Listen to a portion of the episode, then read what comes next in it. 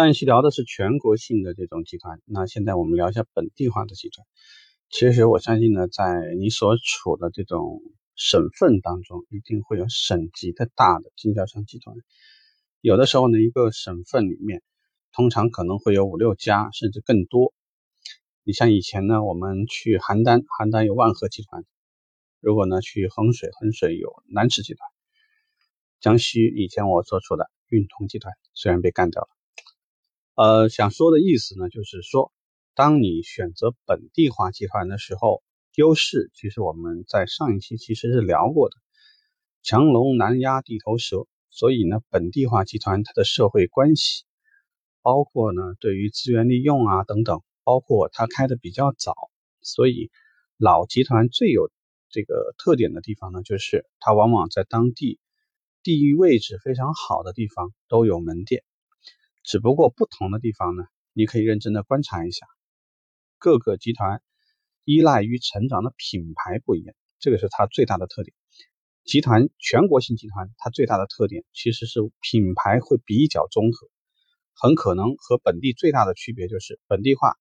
啊，可能是 A 集团它主要做的是美国品牌，比如说它跟通用走特别近啊，上汽的所有品牌几乎都做，但是有可能这个大众它不做，有些呢是德国车做的特别多。大众整个体系都做，顺便呢就把斯柯达呀这样的品牌也做掉了。有一些呢，它是主做日系品牌，那就是主做丰田。当然说是不是一丰、广丰都做，那不一定。但是做丰田的，是不是顺便呢就把这个本田也做了？这种情况比较多。那有些呢就是依赖于东风日产整个体系发展起来的，有的呢就主做韩国的现代、起亚这样的品牌。这个呢是本地化集团最容易出现的情况，就是它的品牌相比较讲，它是较为集中的。这个也和它集团的这个上游的资源，包括跟上游关系的处理，很有这个渊源的原因。在选择这种集团的时候，主要的考虑其实就是几个。其实每一个集团的文化各有不同，有的是家族企业，实际上你在这样的企业里面呢，上升空间是较为有限的。因为你怎么说，你总做不进他的家人这个级别的成分吧？那另外一类呢，它是比较职业化的，职业化也分很多类，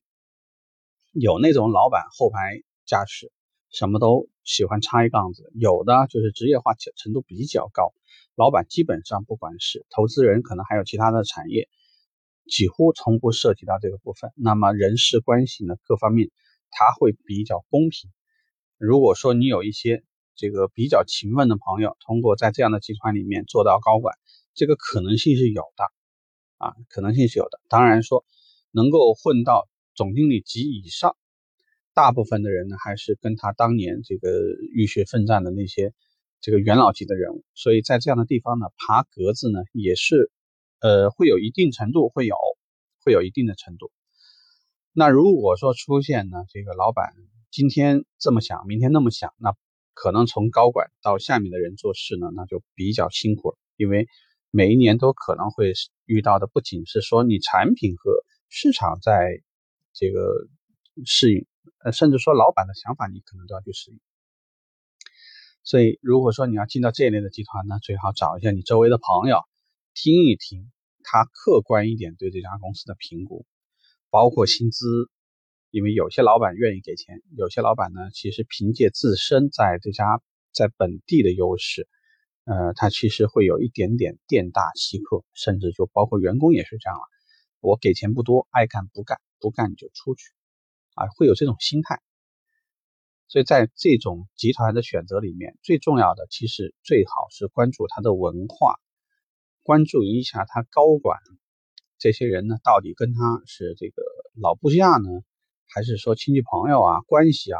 还是说可能甚至说有些集团会出现说高管不是这个投资人的小三儿啊，就是他的一些什么莫名其妙的一些关系。那如果这种地方呢，其实我奉劝你是别去，因为你即使再努力，也随时有可能，呃，会在一些这个没有必要的人际关系处理当中，甚至就是偶尔因为谁谁谁的脾气不好，心情不好。就把谁给灭了，所以就是在这种地方，他不会太客观的去做事，很多事情就凭一个这个心情，或者是随时又因为一个莫名其妙的事情，可能这工作就丢了。所以在这种地方呢，这种事情是要重点规避的啊。希望呢，呃，这么说你听明白了，我再帮你总结一下。缺点，品牌它不像大的全国性集团那么集中啊，什么品牌都有，它没有。大部分的时候呢，它品牌是比较有限的，所以意味着说，如果你在这样的公司里头，你的上升空间或者调整的范围它不会那么大，不会那么大。第二呢，关注一下这样这种公司的人气，还有就是它的这个文化啊，是看它是一个职业化程度较高的，还是职业化程度非常低的，包括薪资结构是倾向于和市场比较吻合的，还是说这种店大欺客的这种风格。那接下来呢，就是选择你喜欢的品牌，因为如果说你你跟某一类品牌有一些往期的基础，或者是你对于某一个品牌的这个操作规范各方面比较熟，当然说会缩短一些你需要重新学习的时间，这个呢也是必要会考虑的一个一个方面。所以这件事情呢，呃，希望说我们聊完了呢，呃，你自己会清晰一些。OK，这个话题到这，下一期呢，我们聊一下本地的那种小投资人的那种机构。如果感兴趣的话，你听一下，拜拜。